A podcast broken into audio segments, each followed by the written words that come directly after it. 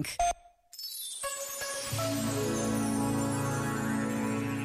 O ócio e o tempo livre são fundamentais na nossa vida, mas não são sinónimos. Podemos ter tempo livre e não sermos capazes de uma atitude de ócio. No entanto, para que o ócio aconteça, necessitamos de tempo livre. O ócio necessita de disponibilidade. Sem ócio, dificilmente conseguiremos refletir sobre a vida, organizar mentalmente o nosso cotidiano ou compreendermos-nos melhor. Sem ócio, não há criatividade, mas num tempo em que o trabalho é supervalorizado, é difícil encontrar sentido e tempo para o ócio. Este momento está disponível em podcast no site e na app.